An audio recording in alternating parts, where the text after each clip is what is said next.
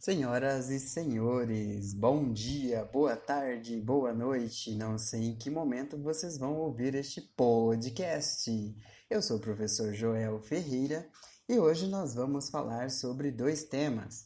Primeiro, paragrafação e sua importância dentro aí dos textos.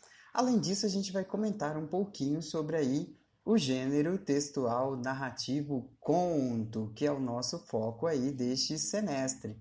É, eu peço que vocês já peguem aí, hoje é aquele dia de áudio, de ouvir o professor Joel. Portanto, prepare o seu fone de ouvido, pegue a sua garrafinha de água, o seu café em um lugar bem tranquilo e venha com a gente. Então, olha só, é, o próprio nome do capítulo já diz, né? Paragrafação. O que é paragrafação e o que são parágrafos? Então, é, paragrafação nada mais é que a ação de construir parágrafos, ou seja, organizar os meus textos, sejam eles aí escritos, né? É, em parágrafos. Eu organizo meu texto, conforme a gente já viu, a origem do, da, da palavrinha texto vem lá do latim tessere, que é o mesmo que tecer, você ir enredando, construindo. Então eu começo com uma palavra que forma uma frase, que forma uma oração, que, e as diversas orações formam um parágrafo, e os parágrafos vão construindo aí o que? Páginas, e as páginas constroem os capítulos. Veja bem que é tudo enredado. No seu material diz aqui é, que a gente tem os textos que podem ser em prosa. Prosa é tudo aquilo que não é poesia, tá bom? Então, assim, poesia ou poemas eles são organizados em estrofes e versos. E o texto em prosa em parágrafos. Essa é a grande diferença. Já anote aí no seu materialzinho, no seu bloquinho de notas. É, uma característica importante do parágrafo é aquele recuozinho, né? A gente dá um recuo, a gente já sabe aí que é o quê? Um parágrafo, então, é, eu não coloco uma flecha, eu não coloco pontinho, é, nem nada, tá bom? É, no, nos parágrafos, belezinha? O travessão, ele só vai aparecer, pode ser aí que ele apareça, é, mas lá no meio do parágrafo para indicar o que? Uma fala, uma fala de alguém, de alguma coisa, tá bom? E ainda assim o recuo em relação é, ao parágrafo ele deve, ele deve ser deixado. Então, deixo o espacinho, coloco o travessão e aí eu começo o meu texto, tá bom? Então a gente definiu nesse primeiro momento da nossa conversa aí o que é paragrafação e parágrafo, e além disso, é, o que são textos em poesia e prosa. Ok, galerinha?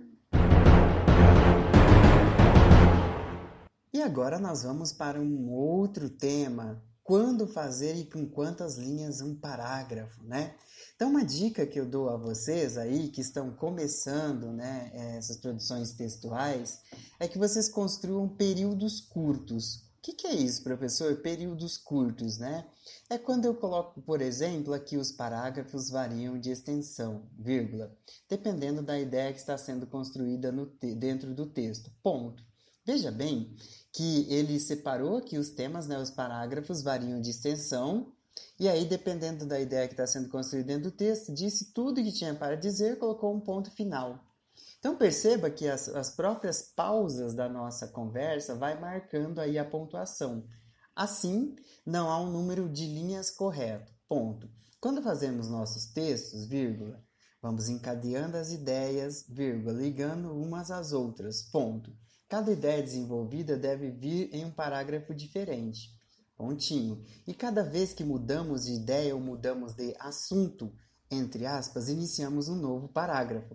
Então veja bem que o nosso próprio texto aqui de apoio nos ensina como é escrever certinho, né? Como é, não se perder aí em relação à, à, nossa pontuação, em relação às nossas pausas. Essa é a dica que eu dou para vocês que estão começando. Utilizem períodos curtos, coloquem pontuação e assim vai desenvolvendo a escrita. Belezinha? É a vírgula utilizada aqui nesse caso para separar elementos, né? Além disso, ela tem muitas outras funções. Uh, depois disso, olha só, nós temos aí a construção de parágrafos é, diversos dentro de um texto. É, veja bem que ele começa aqui exemplificando quais são os gêneros né, que a gente pode aí é, gêneros e as tipologias. Olha só, os narrativos ou descritivos que utilizamos para contar uma história, o dissertativo, que eu já comentei com vocês anteriormente, que dissertar é o falar sobre algo ou alguma coisa. Se é dissertativo expositivo, só é, explicar alguma coisa. Se é argumentativo, eu preciso construir argumentos para convencer alguém sobre algo ou alguma coisa. É, aí nós temos nas narrativas, os parágrafos eles vão aí, tem uma função muito importante, e aí é, para a gente aqui é importante porque é o nosso foco, os textos narrativos, eles vão construindo aí é, a sequência. Veja bem que os textos narrativos geralmente têm o que? Um começo, um meio e um fim. Então precisa acontecer alguma coisa. Tinha uma situação inicial, é, depois vem uma complicação, vem todo um conflito, né? o desenvolvimento desse conflito, o clímax, que é aquele momento que a gente quer, porque quer saber o que vai acontecer, e o desfecho. Então veja bem que todas essas citações, é, elas são aí é, marcadas por parágrafos. Então o comecinho da história tem um parágrafo, depois a complicação outro, o desenvolvimento outro parágrafo, o clímax outro e o desfecho. Belezinha? Então marcamos assim é, os nossos textos aí narrativos e essa questão aí do parágrafo, ok? Uh, bom, então assim, depois disso, a gente vai aí nos textos dissertativos, como que eu construo isso? Veja bem que aí as redações do vestibular, é, o Enem da vida, ou até um artigo de opinião, alguma coisa que vocês forem fazer, eles, eles começam com uma introdução, um desenvolvimento, como argumentos, né? Porque você vai dissertar, você precisa convencer alguém, e a conclusão. Então, geralmente, esses textos aí têm o quê? De três a quatro parágrafos, ok? Ali dá um exemplo. Se você vai falar sobre violência na, é, na escola, a gente inicia o primeiro parágrafo falando sobre esse tema, sobre essa gravidade. No desenvolvimento, a gente pode, no segundo parágrafo aí, falar um pouco da violência, certo? Dentro de um parágrafo, de um contexto específico. E finalmente, no último parágrafo, geralmente a gente dá o quê? As possíveis soluções, aí com os diversos setores da sociedade. Então, textos dissertativos, eles têm aí uma introdução, desenvolvimento e uma conclusão. Para cada um desses, um parágrafo. Ou ainda, aqui no meu desenvolvimento, eu posso utilizar até dois parágrafos e aí o meu texto fica com quatro parágrafos. Belezinha? Então, essa, essa é o que, como que nós utilizamos aí a paragrafação, a sua importância dentro dos textos. E aí vamos de pontuação, né? Olha só, uma coisa que a gente comentou lá nos depoimentos de vocês. A unidade seguinte do parágrafo é, que são que as frases, né? Uma frase ela está dentro de um parágrafo, conforme eu comentei com vocês, né? Uma frase forma aí um período, uma oração que e, e as orações formam parágrafos que formam aí uma página que formam capítulos. Então a gente vai é, pontuando de acordo com isso daí. Vale ressaltar que em cada parágrafo cabe fazer mais de uma frase, beleza? Então, frase é todo enunciado que tem um sentido completo. A frase não necessariamente ela precisa ter um verbo, tá? Quando tem verbos, nós chamamos de orações. Porém, esse é um tema que veremos mais adiante. Então, vale lembrar que cada parágrafo cabe fazer mais de uma frase, ou seja, deve ter mais de um ponto final. Aquela estratégia que eu comentei com vocês, utilizar aí períodos curtos, né? É, se o parágrafo tem, por exemplo, sete linhas, está somente pontuado com vírgulas, isso quer dizer que ali é apenas uma frase de nove linhas, tá? Então, é, é muito cuidado com isso.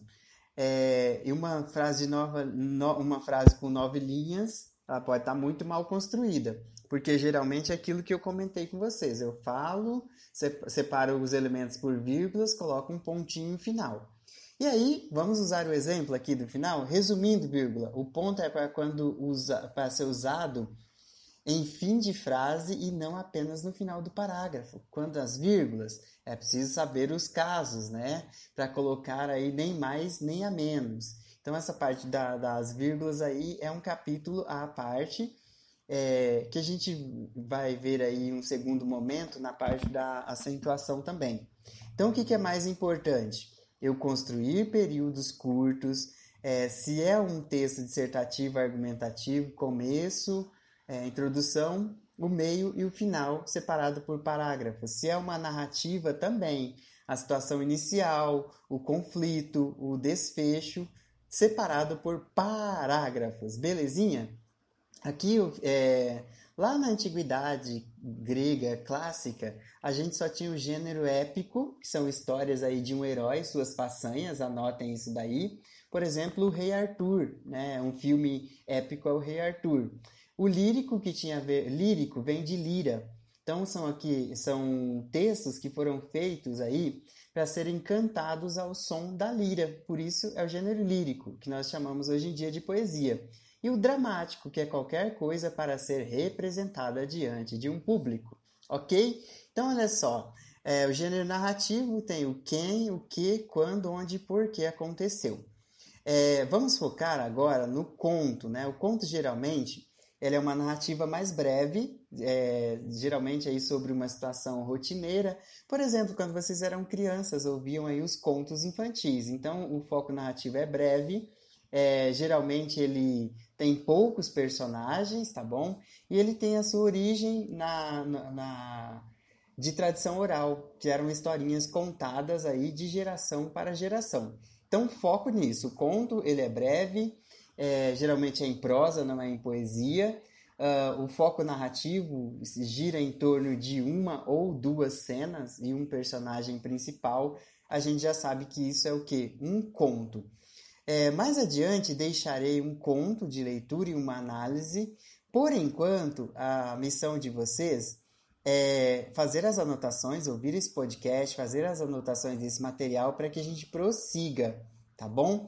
E aí também tem o que? Os microcontos, que é algo aí é, muito comum na internet. Por exemplo, aconteceu em São Paulo, acharam um celular, o mendigo adorou fazer check-in por aplicativo.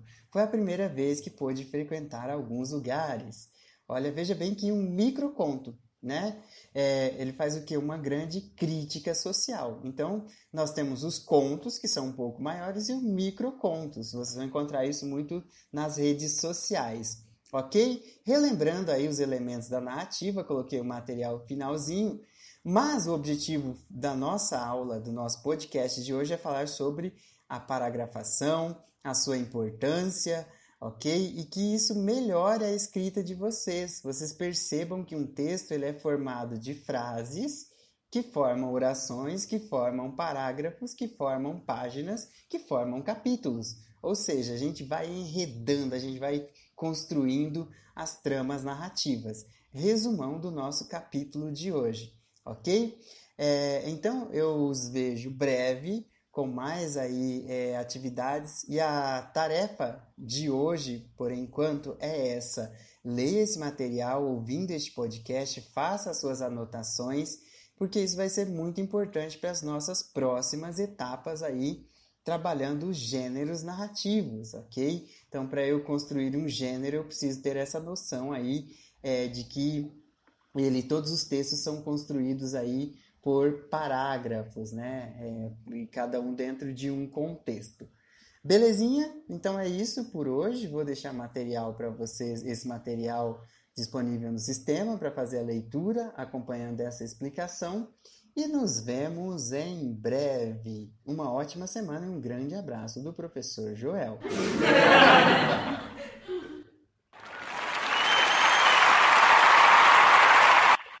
que muito bem, professora Griselli, tudo bem? Tudo bem, professor Joel. Olá, turma. Bom, galerinha, só explicar a nossa dinâmica. Hoje nós temos aí uma convidada muito, muito especial, que é a professora Griselli, que é formada em pedagogia, trabalhou com alfabetização, além disso, ela dá aula na licenciatura em computação do nosso campo Jardim. E como ela é pedagoga e a gente está falando aí de leitura, formação de leitores, por que não convidá-la né, para essa nossa conversa, nosso bate-papo e fazer aí um pouco diferente a nossa aula sobre esta parte de leitura. É, primeiramente, já agradeço a professora Griselli por topar aí a participação. É, professora Griselli, você poderia é, se apresentar, falar um pouco aí sobre a sua formação para a gente, gente que está ansioso para te conhecer. Claro, professor Joel. Muito obrigada pelo espaço é, e pelo convite, primeiramente. É, eu sou formada em pedagogia, né, é licenciatura, com habilitação em anos iniciais do ensino fundamental, ou seja, do primeiro ao quinto ano. É, eu não tenho habilitação para pré-escola, então eu nunca dei aula em pré-escola, mas a alfabetização ela começa, né, efetivamente no primeiro ano do ensino fundamental. Então é, é a minha, minha área de formação. É, eu também sou especialista em psicopedagogia clínica institucional, gestão escolar para direção e coordenação, e também em tecnologias assistivas é, e ajudas técnicas para a educação especial.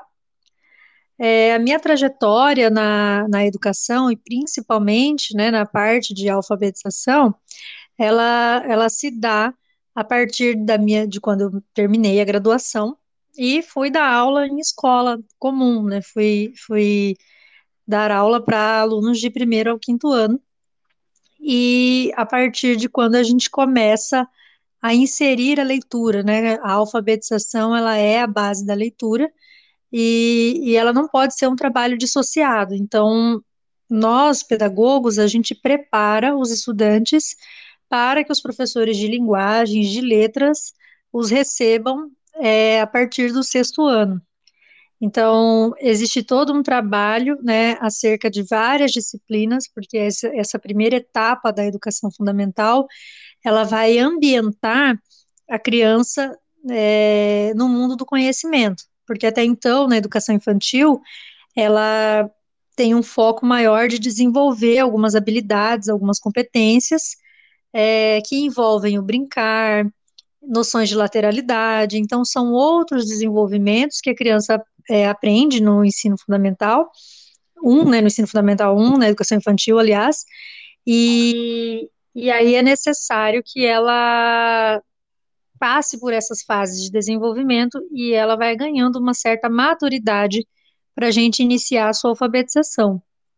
Então, lá no primeiro aninho, que hoje, né, na educação de nove anos, seria é, equivalente ao que seria o pré-3, pré-4, né, de antigamente, então hoje, quando a criança está no primeiro aninho, ela inicia aí a sua trajetória em cima da alfabetização e do letramento, né, então depois eu vou falar um pouquinho a diferença, né, do que seria a alfabetização e o letramento, mas uhum. por enquanto acho que é isso. Ok, interessantíssima aí sua trajetória, professora.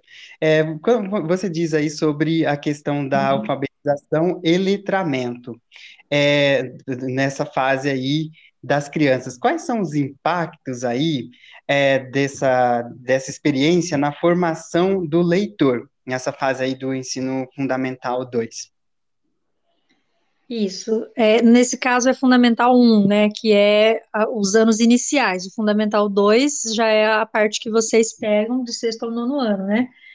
É, no Fundamental 1, é ali que a gente vai formar a cultura da leitura. Então, não basta o alfabetizador ensinar a criança a ler e escrever. Ela, é, o letramento, no caso, ele vai além do ensinar a ler e escrever. Então, por exemplo, não adianta eu pegar e fazer a criança juntar sílabas para compor palavras se ela não tem é, desenvolvida, se ela não desenvolve uma compreensão daquilo que ela está escrevendo, né?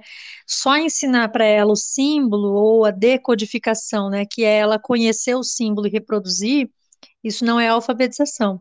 Além dela conhecer o símbolo, ela tem que saber que som que esse símbolo faz, que som que a junção dessas sílabas fazem, né, para formar uma palavra.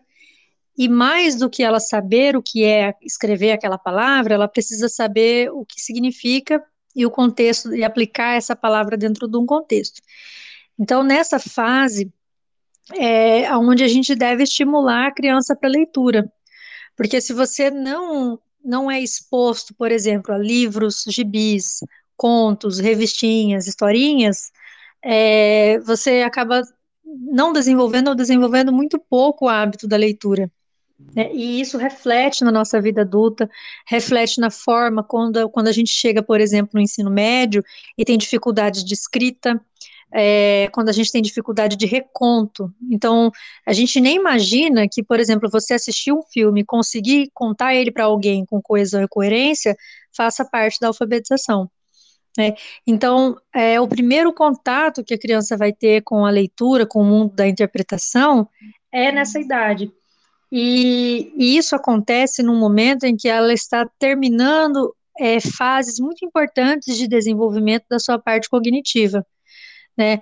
É, e aí a leitura e a escrita, elas são, é, elas têm um impacto muito grande, porque se você faz, né, essa, trabalha na perspectiva da aprendizagem com qualidade, consegue envolver a criança no mundo da leitura, dali para frente ela deslancha, é, ela é uma pessoa, né, quem lê, quem, quem adquire o hábito da leitura, dificilmente vai ter dificuldades com escrita, desenvolve habilidades para fazer leituras é, nas entrelinhas, análise de discurso, análise de conteúdo, né, que é quando a pessoa ela consegue pegar as nuances da conversa, dos textos, ela consegue tirar uma moral da história. Então, assim, é extremamente importante, né, e é uma etapa que a gente não deve pular, mesmo que na escola ah, o filho está indo lá para aprender a ler e escrever. Sim, mas em casa tem um papel muito importante a gente proporcionar o contato com a leitura, né, para que essa criança ela cresça ambientada, né, contornada de leitura escrita, porque isso é prática. Você gostar da leitura é praticar. Você nunca vai começar a gostar de leitura se você não pegar um livro e não abrir. Né? Uhum. Aquela sensação que os leitores já têm de que é uma frase até icônica que fala quem lê viaja, né? Muitas pessoas falam, professor, eu pego o livro, não consigo viajar não entro no personagem, passo uma mosquinha, eu me desconcentro, não consigo fixar a leitura, eu leio mais de uma vez o mesmo parágrafo e não entendo. Então, isso são reflexos, né, da falta de estímulo lá na alfabetização, da falta de oportunidade de leitura também, né, porque a gente tem que entender que às vezes não é nem porque a pessoa não quer, às vezes ela não tem condições, às vezes ela não consegue, mas é, é extremamente importante, né? A criança precisa, né? Desde bebê a gente já tem, por exemplo, o livro de banho, que é um uhum. livrinho de plástico que a criança pode colocar na banheira.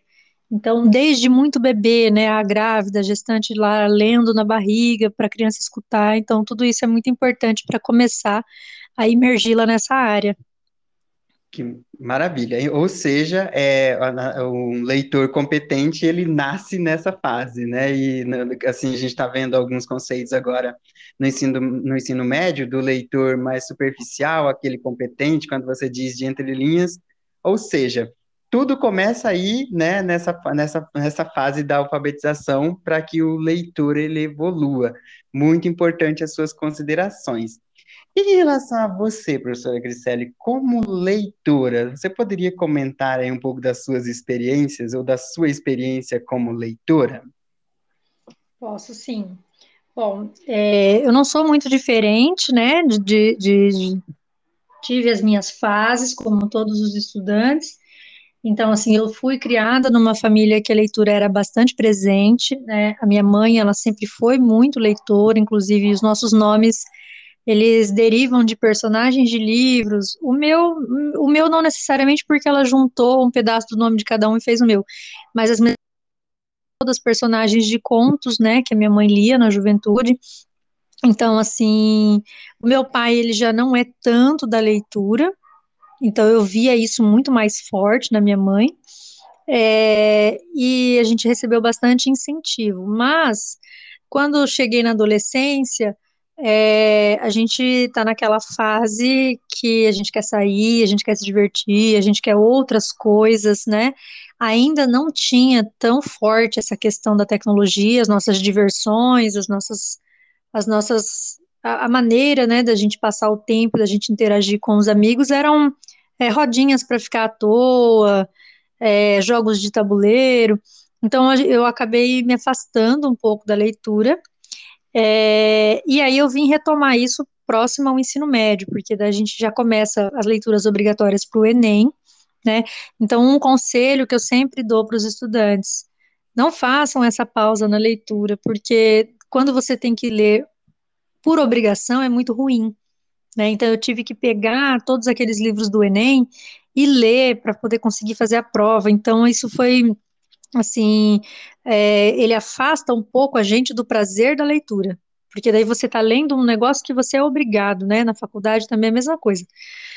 E mas aos poucos eu fui retomando é, é, comecei a é, voltei a fazer as leituras com, com, com a literatura infanto-juvenil na época, que também já é uma vantagem né, das gerações atuais, que a gente já tem hoje muito conteúdo produzido para literatura infanto-juvenil.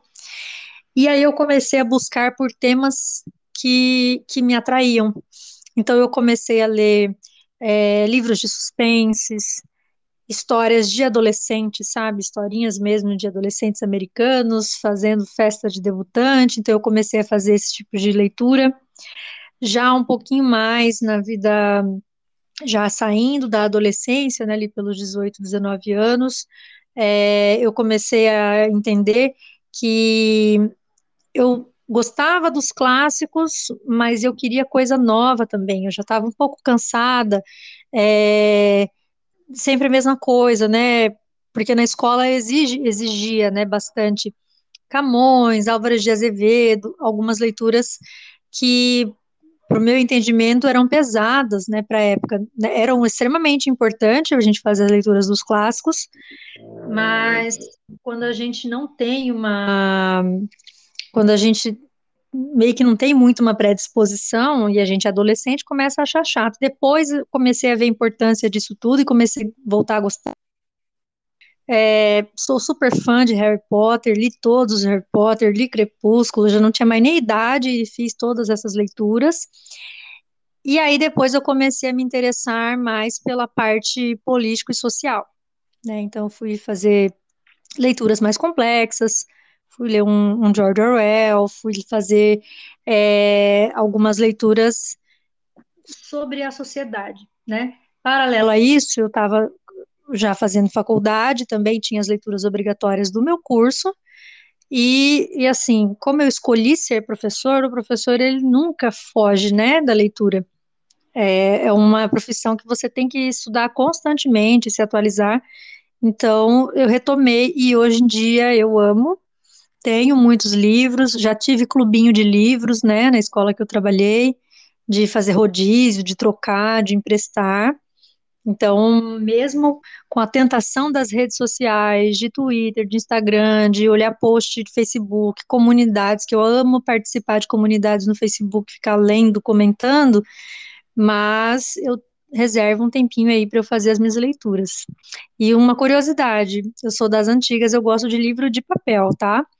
Não adianta tablet, Kindle, PDF, eu quero sentir o cheiro, pode parecer que é saudosismo, né? Ah, evolui, sai disso, mas eu gosto ainda do, do, do, da sensação de abrir um livro novo, de vir um marcador de brinde, eu gosto bastante.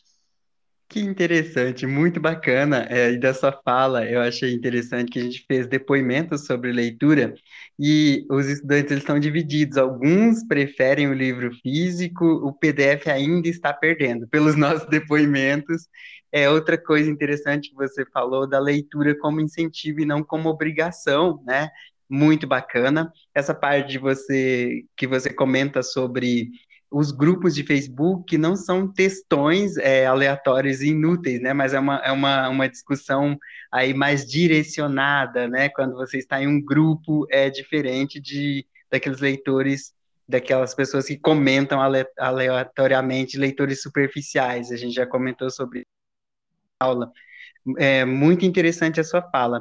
E a gente sabe que a literatura, ela tem é uma arte, né, que utiliza é, das palavras, tem que ter todo um trabalho com as palavras para ser literatura. Além disso, a literatura e os gêneros textuais aí, eles têm o que? Uma função é, social ou várias funções sociais, né? Da literatura, ela tem aí umas três principais, né? Que, é, vou dar um, um exemplo de algumas, a literatura ela tem aí uma função social, que é fazer as pessoas pensarem, refletirem, né? Além disso, ela pode ter só aquela função de simplesmente é, entretenimento, você sair do seu mundo aí Uh, então, gostaria, a gente trabalha, vai trabalhar um conto por um pé de feijão que você teve a oportunidade de ler, inclusive vai ser a nossa narradora no, no, no na próxima atividade, né? E eu gostaria, é, considerando aí as, as, funções, a função principalmente social da literatura, né? Quais foram aí as sensações, as suas percepções sobre este conto? Comenta aí um pouco para a gente, por favor. Ah, perfeito. Bom, é, de início eu quero dizer que eu gostei bastante do texto. É, eu não conheço o autor, né? Não conhecia, depois eu fui procurar um pouco para saber.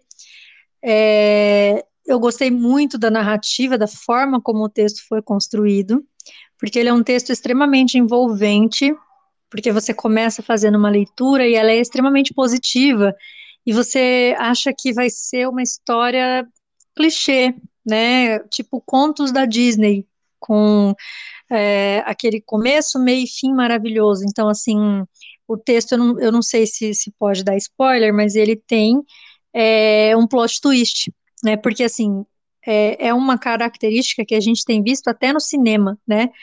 É, os filmes mais antigos, eles tinham uma, um certo romantismo acerca das situações, e ele sempre tinha ele dividido em três momentos, né? A introdução, a ambientação, é, aí a apoteose, que geralmente marcado por uma desgraça no meio do filme, e um final feliz, né?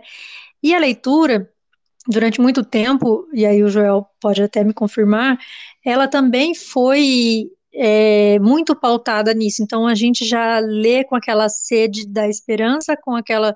Se você viu que acontece alguma tragédia, alguma coisa ruim, que no final vai ficar tudo bem e que a mocinha vai ficar bem e que. E, porque é o curso que a gente realmente espera, né? É, é a trajetória que a gente realmente espera. E esse uhum. texto é extremamente surpreendente, porque é, por mais que ele se trate de esperança, né? Ele ele não dá a entender, entre aspas, que o bem venceu, né? Ele encerra a narrativa e deixa a gente criar suposições, ele deixa um gostinho de quero mais, e ele o que eu acho muito legal é essa viagem que ele proporciona ao leitor da gente pensar em N possibilidades de final. Então ele é um texto que eu não digo que ele encerra abruptamente, mas ele ele realmente teria que acabar porque daí a leitura continua na sua cabeça, né? Você cria um imaginário de soluções, uma, um, um leque de possibilidades, mas e se tivesse acontecido isso? Não, mas eu acho que depois disso aconteceu outra, né? Então, assim, é bem. Eu achei assim, a, o enredo ele prende você. Ele é, ele é um texto que você começa a ler, você quer devorar, você quer terminar, porque a narrativa ela ela vai se tornando surpreendente, né, conforme você vai passando, e é possível você fazer o exercício, que no caso é um que eu faço bastante, de imaginar a voz dos personagens. Ele é um texto que ele não dá características nenhuma dos personagens, né? Por exemplo, nos livros ele fala assim, é, fulana tinha cabelos ruivos, é, pele clara, então ele dá aquela característica que você monta um personagem na sua cabeça. Esse texto ele não dá características dos personagens, mas pela fala, pelo contexto, pela ambientação onde ele se passa, você tem um apego inicial pela criança que está narrando, e, e, você é capaz de imaginar. Eu, por exemplo, imaginei o menininho de bermudinha jeans, né, camisetinha, todo sujinho de terra correndo na, na no campo, é, indo para a escola, chegando atrasado, chegando suado, descabelado, né, porque ele precisou faltar, porque ele precisou ajudar na colheita. Então, assim, ele, tra ele remete a gente a um subtexto, não sei se eu posso dizer isso, né? É, ele leva a nossa imaginação para além daquilo que está escrito. Então, a gente começa a compor toda a cena na nossa cabeça durante a leitura. E ela é uma leitura emocionante, né? É, vai dando um aperto no coração, vai dando uma aflição, porque, como eu falei no começo, naturalmente a gente quer que as coisas deem certo. Então, assim, você começa a ler, e, e, e vai dando aquela pontinha de esperança, né? Não, não vai acontecer isso. E aí você quer continuar lendo para ver o que, que vai acontecer. Então, assim, eu gostei bastante da leitura. Eu não sei se a gente pode comentar, Joel, sobre ah. o que se trata a leitura ou se vai ser spoiler, se, se, se, se os alunos já terão lido.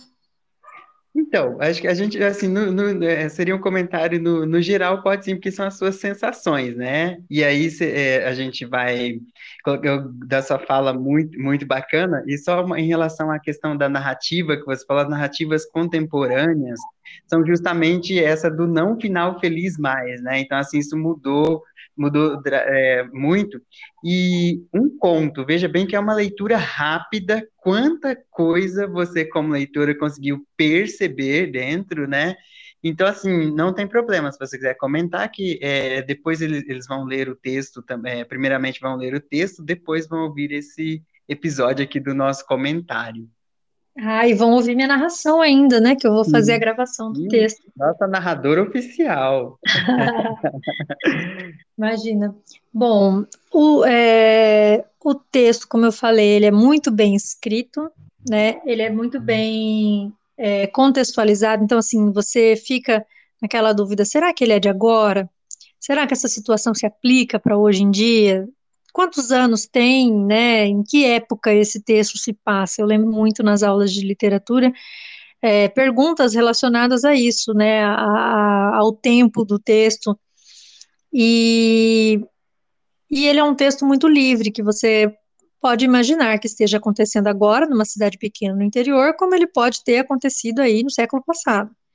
Então, é, esse jogo, né, que o autor faz com o leitor, de deixar é, várias nuances do texto para a nossa imaginação é extremamente envolvente, né? É, então tem toda uma história, né, do menino que ele conta para a professora dele, que ele, ele, ele, ele vive situações com a família dele, né, a família dele mora na fazenda, eles plantam e colhem, então você já começa a imaginar que seja talvez uma família muito simples, né, porque eles fazem isso de, de, maneira braçal, então você já não imagina que é um, um, grande fazendeiro latifundiário que bota as máquinas agrícolas, você já começa a remontar isso na sua cabeça de que o cenário seria, né, uma fazenda, uma comunidade pequena, uma família que talvez plantasse é, não só para subsistência, né, não só para a própria alimentação, mas como que vivesse disso, né, então ele, uhum. ele ele dá a sensação para a gente de que é uma família, o que a gente chamaria é, uma família do campo, né, ou, é, sei lá, não sei se seria correto falar caipira, mas eu acho que não, mas seria isso mesmo, uma família do campo, é, e o menino, ele narra a trajetória, a euforia dele por conta daquele ano, daquela colheita maravilhosa. Então a família planta feijão, planta milho, e, e eles começam a ver aquilo crescer, e quando menos se espera, ele se vê numa pilha imensa, né, de, de feijão, que parece que eles, foi tão abundante que parece que ele vai tocar o céu, né, de tão grande que é a pilha da colheita, e uhum. aquilo é um momento muito feliz, né, aquilo ali é um, um, um sinal de riqueza, pelo menos naquele ano, pelo menos naquele mês, é um mês de fartura e riqueza. E a história vai se delineando e, e o menino falta na escola, então ele explica para a professora, todo feliz e eufórico, que, é, que o ano foi bom, que a colheita foi boa, e ele faltou aula, ele precisou ajudar a família, mas acontece uma tragédia, né, e essa colheita deles não, não diz isso claramente no texto, não tem um trecho que fala, foi lá e pegou fogo, mas a forma como o autor demonstra para gente, né, com uma, uma é, um jogo de palavras assim extremamente interessante. Então ele fala que estava envolto na fumaça, né, que tudo ficou preto. Então na nossa cabeça a gente já completa, né, pegou fogo. Uhum. Então, nosso, nosso nosso Sherlock Holmes aqui, né? A parte do nosso cérebro responsável por isso, ela já vai no autocompletar e pensa, então pegou fogo. Antes da gente perceber que pegou fogo, a gente já, no meio da leitura, a gente já começa a imaginar um monte de situações, né? Será que choveu e voou? Será que roubaram? Porque ele fala da mão, né? Que, uhum. o, que o negócio não tá lá. Então, assim, ele vai embrenhando a gente, seduzindo a gente para essa leitura, e essa narrativa complementar vai acontecendo automaticamente dentro da nossa cabeça, né? É, e aí, né, como a gente já falou, ela, ela não demonstra que tem um final feliz, né? Não fica claro para gente se sobrou, porque o pai faz algumas perguntas, né? Ainda uhum. temos um pouco de milho, ainda temos um pouco ele tem aquela esperança de que nem tudo esteja perdido, né? A mãe desesperada, porque uhum. não parava de falar, né? E aí o filho, ele tem um trecho que ele fala assim que ele preferia que a mãe escalasse, porque ela já estava falando demais, ela estava exaltada demais. É, mas isso a gente também consegue interpretar como sendo um mecanismo de fuga, né, da criança, de tá bom, não precisa mais falar, né, não tem mais o que fazer, e você falar, você só tá piorando as coisas e piorando na gente os sentimentos, é, mas era, ele também dá a entender que ele compreende que a mãe precisava desabafar, né. Uhum. Ok. É, professora Grica, muito importante aí as suas considerações e a gente percebe que você é uma leitora voraz. Você é o dia que hoje as letras se encontraram com a pedagogia, né? Apenas os termos são diferentes, mas as percepções são aí praticamente as mesmas, né? E eu gostaria que você deixasse aí a sua mensagem para os nossos calouros, né, de edificações em informática, e deixasse uma mensagem final aí, porque o nosso podcast, infelizmente, tem um tempo limitado, né, está acabando, gostaria que você deixasse uma mensagem para eles aí. Ah, muito bem. Bom, gente, é, a minha mensagem é leiam primeiramente, né, tomem gosto pela leitura, comecem com textos pequenos, leiam fanfics, leiam aquilo que lhes dão prazer, né, livros, gibi, mangá, e aí vão tomando gosto, vão tentando entrar no mundo da leitura, porque a leitura ela é para sempre. Qualquer coisa que vocês forem depender na vida de vocês, principalmente se vocês forem seguir vida acadêmica, né, tentar continuar os estudos, fazer universidade, a leitura vai estar sempre muito presente. Então, é muito legal você fazer algo porque você gosta de fazer e não porque você é obrigado. Então, assim, não se afastem da leitura, por mais que a gente tenha muitas tentações, redes sociais e tudo mais, mas tentem aí se aproximar. E quem não tem o hábito, procura o professor Joel para a gente ter técnicas e dicas aí para começar. Muito obrigada, obrigada, Joel, e até a próxima. Eu quem agradeço por essa participação mais que especial e se prepare que sempre vai ter mais convites, galerinha. Então, depois desse papo sensacional com a professora Griselli, nos aguarde no Moodle com as próximas etapas dessa dinâmica. Valeu, gente. Brigadão. Beijos, beijos. Tchau. Até mais, gente.